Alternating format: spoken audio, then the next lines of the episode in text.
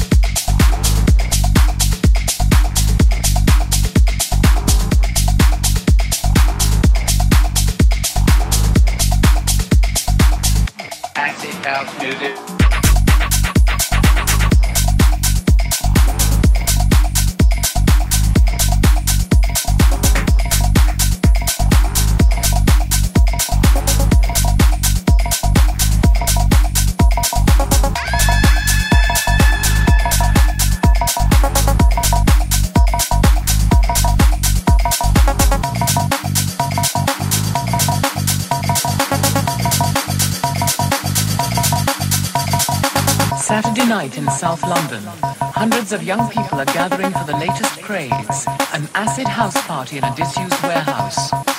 What do you know about acid house music? There's, there's meant to be a drugs-related craze. I presume they do frenzied dancing, that kind of thing. I've just read about it in the newspapers that uh, acid house music, I assumed it was something to do with the drug scene. Some newspapers have called acid house music a sinister and evil cult which lures young people into drug taking.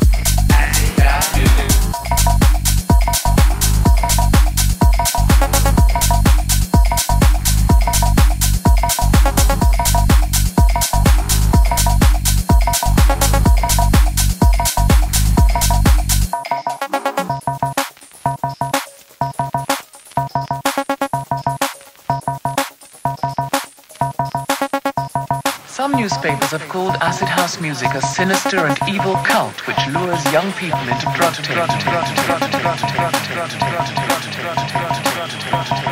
Acid house music.